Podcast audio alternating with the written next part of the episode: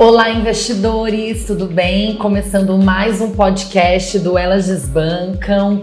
Eu estou aqui com a Renata Pirriello. E eu sou a Vanessa Castro. E antes de mais nada, eu queria falar para vocês seguirem nas redes sociais, tá? A gente está no Instagram como arroba Elas Desbancam. Nós temos também o canal no YouTube Elas Desbancam. Então entram lá, se inscrevam né, no YouTube e aqui no Spotify a gente também tá como elas desbancam todas as sextas-feiras. A gente tem esse podcast com o fechamento da semana, então nos ouçam sempre aqui, tá? Todas as sextas, 7 horas da noite. Então vamos começar, gente, passando para vocês os indicadores. Como sempre a gente começa aqui, tá?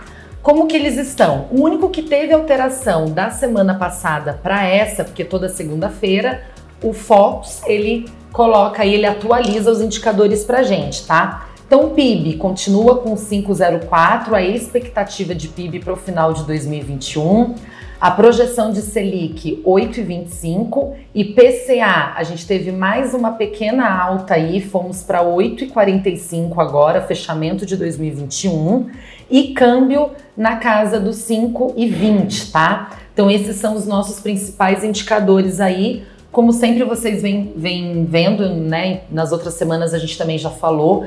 O IPCA, a inflação, é o que sempre vem aumentando a cada semana, porque sempre que sai uma prévia de inflação aí de algum mês, vem acima do esperado, tá, gente? Por isso que a gente está também com essa alta da Selic, para conter aí esses preços, tá? Essa alta dos preços. Acho legal, Van, a gente comentar um pouquinho, aproveitando que você está falando aí do, do resultado, né? Desse consenso de mercado que o Focus Sim. atualiza a gente, né? Toda segunda-feira. O seguinte, gente, a gente está começando aí um novo trimestre, né? Basicamente o quarto, o quarto trimestre do ano, o último para a gente fechar 2021, já já é Natal é, já já é Réveillon, e a gente ainda está com o mercado muito aquecido, né? A gente vem aí com os últimos três meses, assim, com o investidor sofrendo bastante, e a gente uhum. sempre bate na tecla da diversificação, né? Nunca colocar tudo numa cestinha só, porque num momento desse de alta volatilidade, se você tem todas as classes de ativos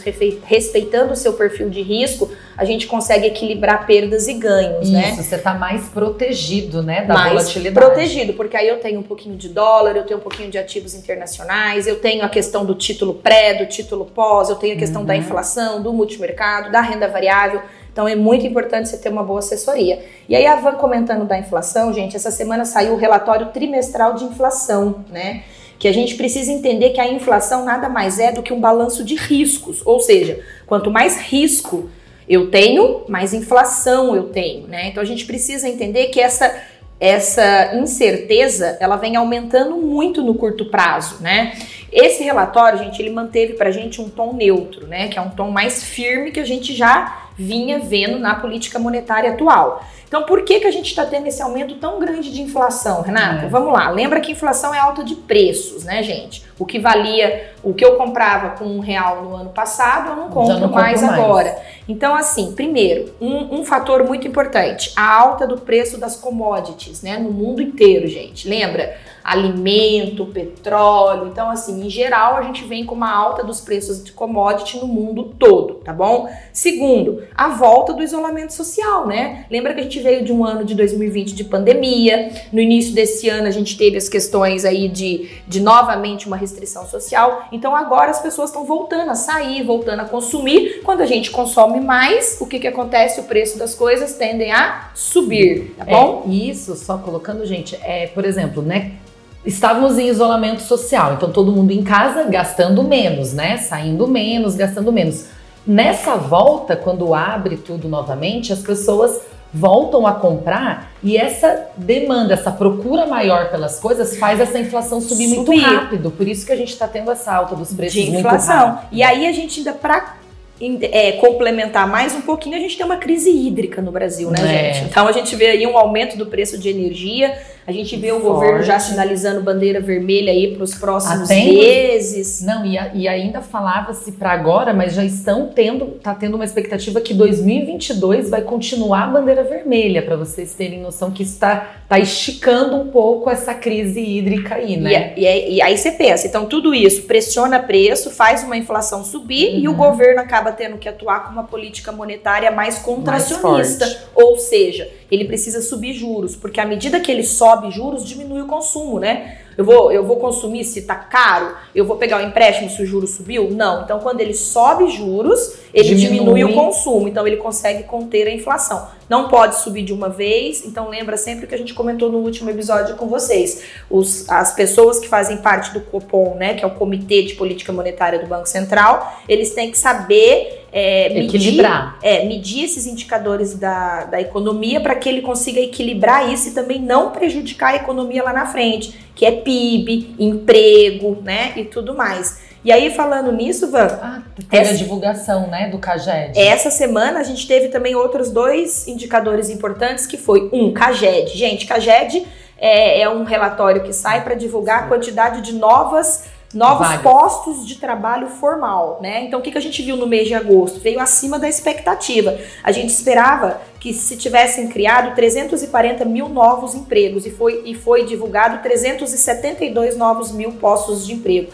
Isso é bom porque mostra né, que as pessoas estão correndo Estão contratando atrás, mais, estão né? contratando mais e tudo mais. E aí um outro dado que precisa ser analisado, gente, é o IGPM. Lembra que eu já comentei aqui com vocês uma coisa? Vamos lá. IPCA, gente, é a inflação que a gente usa como padrão, né? Que é a inflação dos pre- preços de consumo do é, de varejo, né? Então a cesta básica, alimentação, vestuário e tudo mais É mais o dia a dia mesmo mais o dia a pessoas. dia da população. É. O IGPM, gente, é o preço de atacado, tá? É o preço que afeta mais o empresário, o produtor rural, porque são os preços mais de atacado, né? Porque 60% do IGPM é atacado. Isso, E é o- produtos de indústria, produtos que vão Isso. que vai lá- que vai sair lá de trás, que antes de chegar pra gente comprar. E o IGPM, gente, mês de setembro, ele deu uma recuada, né? Ele caiu 0,64. Mas se a gente ainda olhar o acumulado de 12 meses, a gente tem um IGPM de 24,86. Gente, Nossa, altíssimo. O rei, olha, e olha só, tá, gente, pra vocês verem como é que é. A no- o nosso IPCA, esse IPCA que atinge mais a gente aqui na ponta, né? Pessoa física, tá com acumulado nos 12 meses acima de 10. Mas olha pro produtor, o, o, o, né, que produz ali o produto, ele tá sofrendo 20, 4. 24% de inflação nos últimos Aí 12 essa meses. semana eu até vi algumas brincadeirinhas aí na rede social, gente, assim, ó, coitado da pessoa que financiou o imóvel dela com correção de GPM. Ah, eu vi também. Meu. eu vi também. Por isso que a gente, meu, antes Tem de que analisar, antes gente. de tomar qualquer decisão de investimento ou decisão de crédito, De financiamento, principalmente. entenda, gente, a regra do jogo. Não assine contrato sem entender. Porque vamos lá, se você foi lá e fez seu financiamento pela Caixa, pra você pagar durante 30 anos e colocou IGPM, IGPM, você tá ferrado. O Brasil é um país inflacionário. A gente vira e mexe, tem inflação alta, de dois dígitos. Agora, vamos E vocês inverter? entendem também uma coisa, vocês entendem também que com ó, o IGPM ele é mais produto de atacado, é pro produtor lá, né? Para quem é um empresário.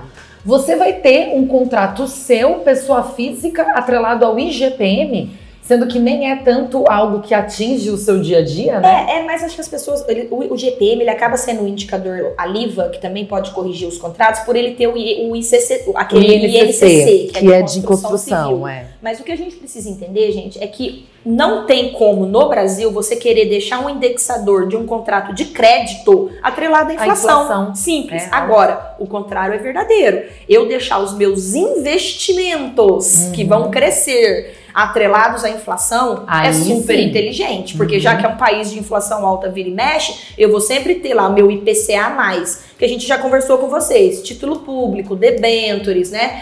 Renda fixa de crédito privado geralmente pagam IPCA+. Então, quer dizer, eu corrijo a inflação, independente se ela está 1 ou 10, ainda tem um ganho real, que é uma taxa pré, que pode ser 2, 3, 4, 5, dependendo do da tamanho né, e, da, e do vencimento do seu título. E então, gente, use a inflação a seu favor, corrija os seus investimentos pela inflação e cuidado com o contrato de crédito vinculado a IGPM, por exemplo, tá bom? Eu acho que mais uma coisa, Van, que teve essa semana, que eu acho que é de extremamente importância a gente comentar, foi a ata do Copom, né? Uhum. A reunião do Copom foi semana passada, mas eles divulgam a ata formal é, na semana seguinte. Então, essa semana eles divulgaram a ata, né? E a gente teve uma surpresa, tá, gente? Porque o tom da escrita, né? O tom da conversa ficou mais claro agora que eles começam a atuar com uma política monetária mais contracionista. Ou seja, eles vão subir mais os juros do que a gente vinha esperando. Por quê? Para conseguir segurar a inflação, gente, é. que está desenfreada. Então, assim, a projeção para o final desse ano... O prazo de aumento, né, Rê? É, então, a projeção para esse ano, como a Vanessa disse, para o final do ano, a gente deve ter uma Selic por volta de 8,25, por aí. Agora, ano que vem é 8,5. O ano que vem... Por enquanto é 8,5. É 8,5 que o Focus fala, mas é. depois é. do relatório dessa semana ficou claro que o aumento vai até 9,5. Ou seja, se a gente parar para analisar que, a, que o comitê acontece a cada 45 dias pelo menos, e eles devem permanecer nesse tom autista a, a, a, nas próximas reuniões, a gente prevê que até o final do primeiro TRI de 2022, Dois. a gente já esteja com uma Selic de 9,5. Gente, isso muda tudo, tá? Porque se a gente estava imaginando Selic do patamar de 8 no decorrer do ano que vem inteiro, com a resposta deles essa semana, já ficou mais claro de que não vai ficar nisso, vai ser maior ainda. Deve-se chegar numa Selic próxima de 9,5 até o primeiro tri do ano que vem. É. E isso também, gente, só falando um pouquinho é, entrando aqui no internacional, Rei, para vocês verem, gente, como o mundo se comunica em certas situações, tá? O mês de outubro, agora, que é o início do quarto trimestre, inicia com viés negativo também no exterior, em meio a que há uma perspectiva de inflação em alta e um crescimento econômico mais lento, porque quando você tem uma inflação mais alta, as pessoas param de comprar, toda aquela questão que a gente já vem explicando aqui também. Então, para vocês verem como isso é internacional, dizendo de como iniciou a visão do quarto trimestre lá fora. Então, para vocês verem como o mundo também se comunica, né, gente? Não é só aqui que a gente está vivendo isso, o mundo todo está vivendo uma perspectiva de inflação alta, tá? Então, a gente iniciou aí as bolsas hoje em queda, né? A zona do euro também, a gente fala pouco, geralmente a gente fala mais de Estados Unidos e China, mas a zona do euro também veio com um CPI, que é o índice de preço ao consumidor deles lá, em alta de 3,4% em setembro, então eles também estão sofrendo uma inflação mais alta, tá? Vamos comentar uma coisa disso que eu hum. acho legal para a gente refletir. Para vocês verem como a política monetária lá nos Estados Unidos é, é diferente da nossa, é. tá? A gente vê o seguinte, aqui... Que a gente já explicou bastante é, também para vocês. Aqui Fiquem... o governo está tentando conter a inflação aumentando juros. Lá, sabe o que, que o governo lá fez ontem, gente? Ontem, ah, é o Banco Central nos Estados Unidos, ele fez uma recompra de título público de mais de um, um tri. tri. Gente, ele quase tirou um PIB do Brasil. Ou seja, ele tirou ele essa liquidez do mercado. Se ele compra, ele está dando dinheiro, certo? Ou seja, se ele recompra, se ele, está dando dinheiro. Então, o que, que ele está Ele está tirando dinheiro. Então, o que, que ele está fazendo? Gente, ele está tirando dinheiro da economia. Se ele está tirando dinheiro da economia, é, o, que, que, o que, que ele entende com isso? Que os preços vão subir. E se os preços vão subir, as pessoas tendem a deixar de consumir. Então, você vê que são instrumentos de política monetária diferentes, tá uhum. bom?